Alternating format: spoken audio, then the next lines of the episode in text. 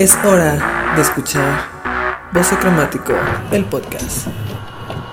Hola, yo soy Daniel Bosé y bienvenida a Voce Cromático, el podcast, la podcast, le podcast, como tú le quieras llamar. Les tengo una triste historia y qué mejor que una historia mía. Les voy a tratar de resumir más o menos cómo empezó esta historia y cómo es que llegamos a este punto. Pónganse a gusto, agarren su bonita nieve de vainilla por si también ustedes están en la Laura Sad que le llaman. Básicamente a este chico le vamos a llamar Emilio, no le quiero decir el nombre real porque no sé si algún día vaya a escuchar el esto y si esté de acuerdo o no. Emilio y yo empezamos a conocernos y a hablar literalmente a mediados del 2017 o finales del 2017, pero todo por Facebook. A pesar de que somos de la misma ciudad, o sea, literalmente somos, él es del norte de la ciudad y yo soy del sur de la ciudad. Realmente no sé si estoy en lo cierto, pero eh, para que me entiendan, ¿no? O sea, ahora sí que la distancia entre nosotros, como diría por ahí el libro, empezamos a hablar todo en muy buen plan porque tenemos como que muchas cosas en común. Yo lo tenía agregado en Facebook por ni siquiera sé por qué razón, simplemente nos teníamos agregados. Y todo empezó cuando él me contestó un comentario que hice yo en una página de un artista que tenemos en común como Fab y así. Empezamos a hablar, todo muy padre, en plan, pues como cotorreo y así. Y ojo, quiero aclarar que yo nunca en ningún momento me pasó por la cabeza ningún tipo de evolución afectiva, ya sea de que noviazgo, de que quedantes, de que esposos, ni nada. Porque sí, tengo que admitir que yo soy una persona bastante enfermita de mis sentimientos, de mi corazón. O sea, yo soy de los de que si ves un, chavo así como pues más o menos carita o que me llama ahí algo la atención y me dice hola, mira, yo ya estoy en las bonitas telas San Miguel comprando mi metro para ya hacerme mi vestido y ya yendo a la casa de las flores para hacerme mi ramo. Así, casi, casi. Pero no en esta ocasión con Emilio. Es mi amigo y hasta ahí. O sea, mi amiga, mi hermana. Y ya nada más. Entonces, pues sí, estábamos platicando y así. Él me contó pues cómo terminó su última relación. Que fue una relación pues bastante tortuosa. Que lo dejó bastante marcado que incluso le hizo muchísimo daño psicológico, o sea, referente a su cuerpo, a la forma en la que él era con las demás personas, o sea, problemitas había ahí, o sea, problemas había ahí. Uno también tiene el síndrome de la enfermera, que siempre está ahí uno para tratar de curar a la gente. Repara Félix Jr. se queda pendejo. Vamos a arreglar este pedo. Que no, amiguitos, no hagan eso. Tu amiguita que estás escuchando esto, tu amiguite, amiguito, quien sea que está escuchando esto, que a lo mejor sí se puede arreglar hasta cierto punto, pero también vas a terminar también dañada. Tú o, claro, en la mayoría de los casos es algo que tú no puedes arreglar del todo. A lo mucho puedes apoyar y pues obviamente el apoyo moral, pero hasta ahí. Porque la curación y el cambio pues no depende de una. Pero bueno, pues obviamente me platicaba de toda esa situación con su ex y cómo se sentía y así. Total que pasa el tiempo y yo a Emilio ya lo veía como literalmente mi mejor amigo. Actualmente supongo que ya no es mi mejor amigo porque ya no me habla. Pero bueno, eso ya veremos un poquito más adelante. Era mi mejor amigo. Y pues nos hablábamos literalmente de todo, pero ojo, nunca nos habíamos visto en persona. Porque como les digo, ahora sí que cada quien estaba a extremos, entonces era muy difícil que nos pudiéramos ver. Aparte nuestros horarios eran bastante distintos. También yo tengo ahí unos cuantos asuntos con, con, verme o con salir a ciertos lugares donde a lo mejor esté muy lleno de gente o lugares muy públicos. Entonces sí se dificultaba un poquito la situación. Yo creo que a inicios del 2019 fue cuando yo me di cuenta que me estaba enamorando de él. No sé cómo estuvo ese rollo, pero de un de repente estaba tratando mucho más de a lo mejor sacar más plática con él, pues tratar de vernos así como más, más concreto. O que literalmente me cachaba a mí mismo viendo como que sus fotos y así era como de, pues güey, ¿qué, ¿qué está pasando? O sea, eso no lo hago con ninguno de mis amigos. Durante muchísimos meses estaba teniendo una pelea interna conmigo mismo para no enamorarme de Emilio. ¿Por qué? Porque era mi primer mejor amigo así ya bien concreto. Pues yo sí, yo siempre siempre supe, cuando una persona se enamora de su mejor amigo o de su mejor amiga, pues no puede tener ahí un buen final. Esa suma no da muy buen resultado. Y por lo mismo yo también estuve peleando conmigo mismo de que es que no te puede gustar. Ok, te atrae emocionalmente y de esta forma y de aquello, pero pues no, o sea, no le digas, no te enamores, güey, búscate otro güey, no sé qué tengas que hacer, pero no te enamores de este cabrón. Una es pendeja y también una es débil y pues no lo logré, me quedé enamorado de, de Emilio. Entonces, pues sí, había como unas indirectillas ahí entre él y yo de que a lo mejor podía haber algo. Se supone que él ya está pues más o menos saliendo de todo ese pedo con su ex. Entonces pues supone que él ya estaba pues bien y pues yo estaba bien en ese momento. Entonces como que las cosas se estaban dando y se estaban acomodando poco a poco. Y bueno, literal, nos vimos por fin después de tanto tiempo en persona por primera vez. Platicamos de muchísimos temas ya en persona más profundos. Me volvió a hablar pues un poquito más de cómo se sentía él a causa de pues todo lo que había vivido, cómo se estaba pues hasta cierto punto sintiendo mucho mejor, de proyectos futuros que tenía y varias cositas, ¿no? Entonces, pues ya nos vimos, todo muy padre. Ahí yo ya me di cuenta, así ya al mil, que yo ya estaba enculadísimo. Que literalmente en cuanto llegó yo ya quería abrazarlo y darle un poderosísimo beso de esos de película. Pasa ese día, todo muy padre, todo muy bien, seguimos platicando. Yo ya era 100% consciente de que me gustaba, de que estaba yo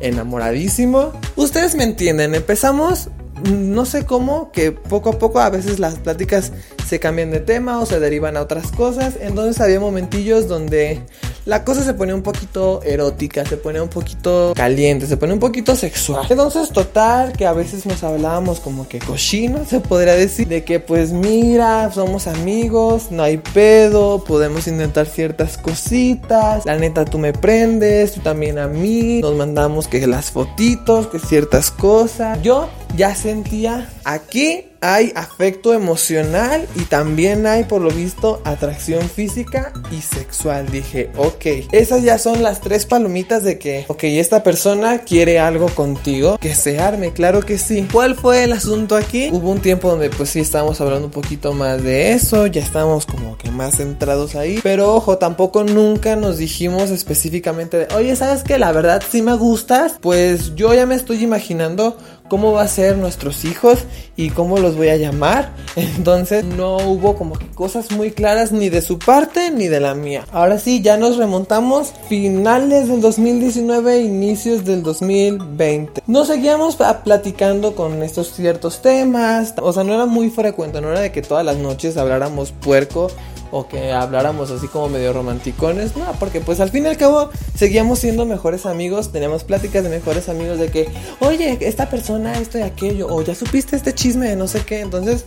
Las pláticas también se fluían bastante normal, ¿no? Me platicó que entró un chico nuevo a una escuela de dibujo en la que él está. Total, que entró este chico nuevo a la clase de dibujo y que pues lo estaban como que comparando mucho porque a pesar de que este chico era nuevo, pues venía como de otra escuela y que también era como que muy perrita para la bonita dibujación.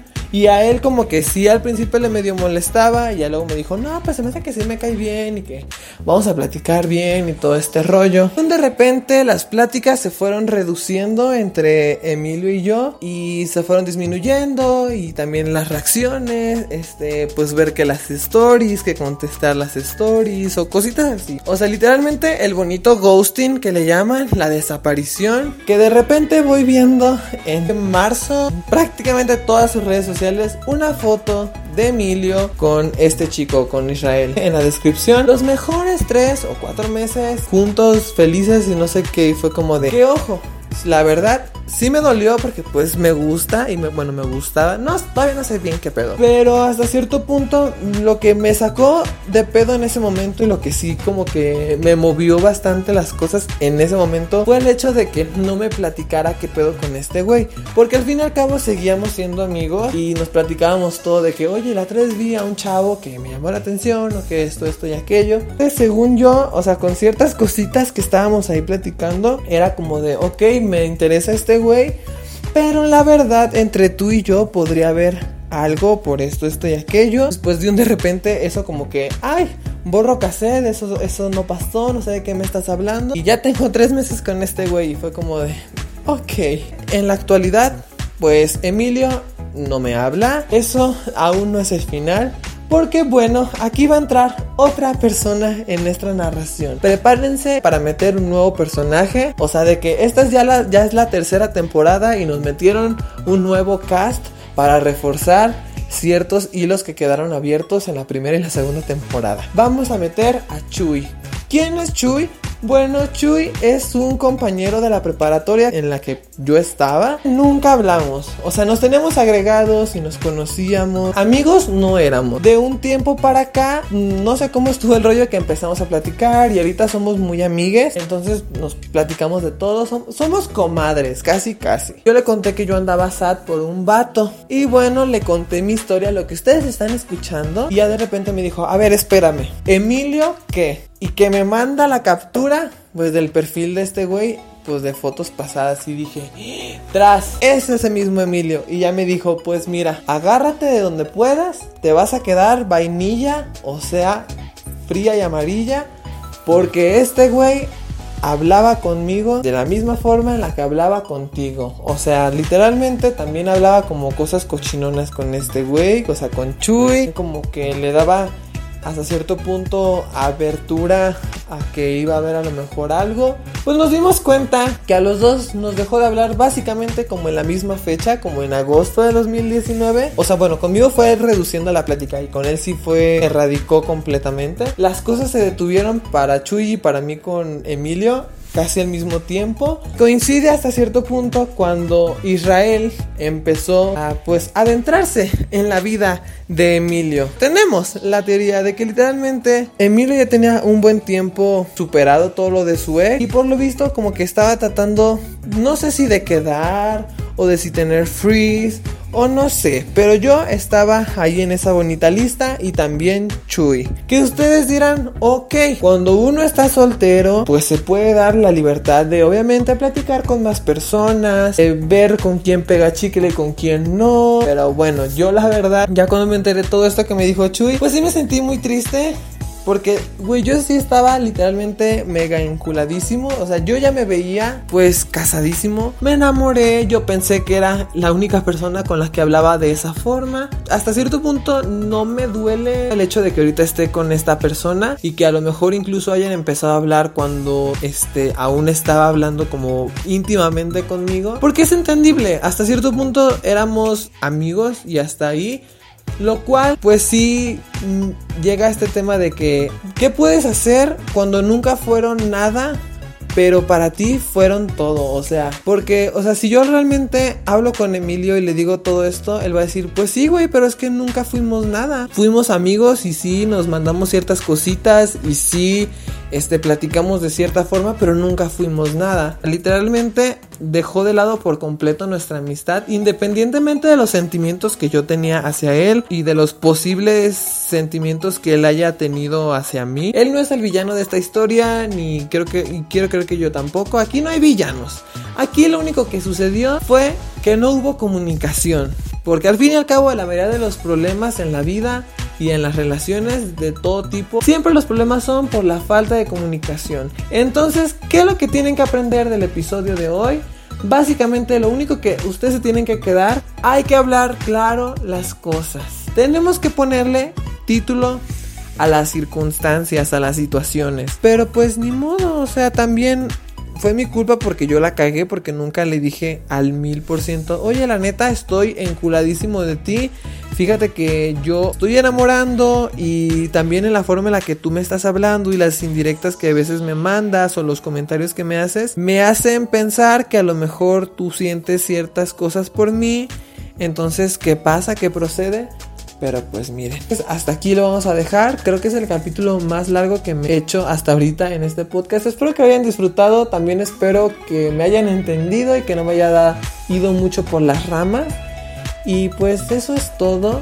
Como siempre, ya saben que me pueden comentar qué les pareció el capítulo. Me pueden también ustedes contar su triste historia de desamor o de amor por mi Instagram que estoy como arroba cromático, me lo pueden mandar ahí por mensajito privado. Eso es todo por el capítulo de hoy, espero que lo hayan disfrutado, espero que hayan disfrutado todo mi sufrimiento emocional. Ustedes me estarán escuchando pronto. Adiós, los quiero mucho. Pupu.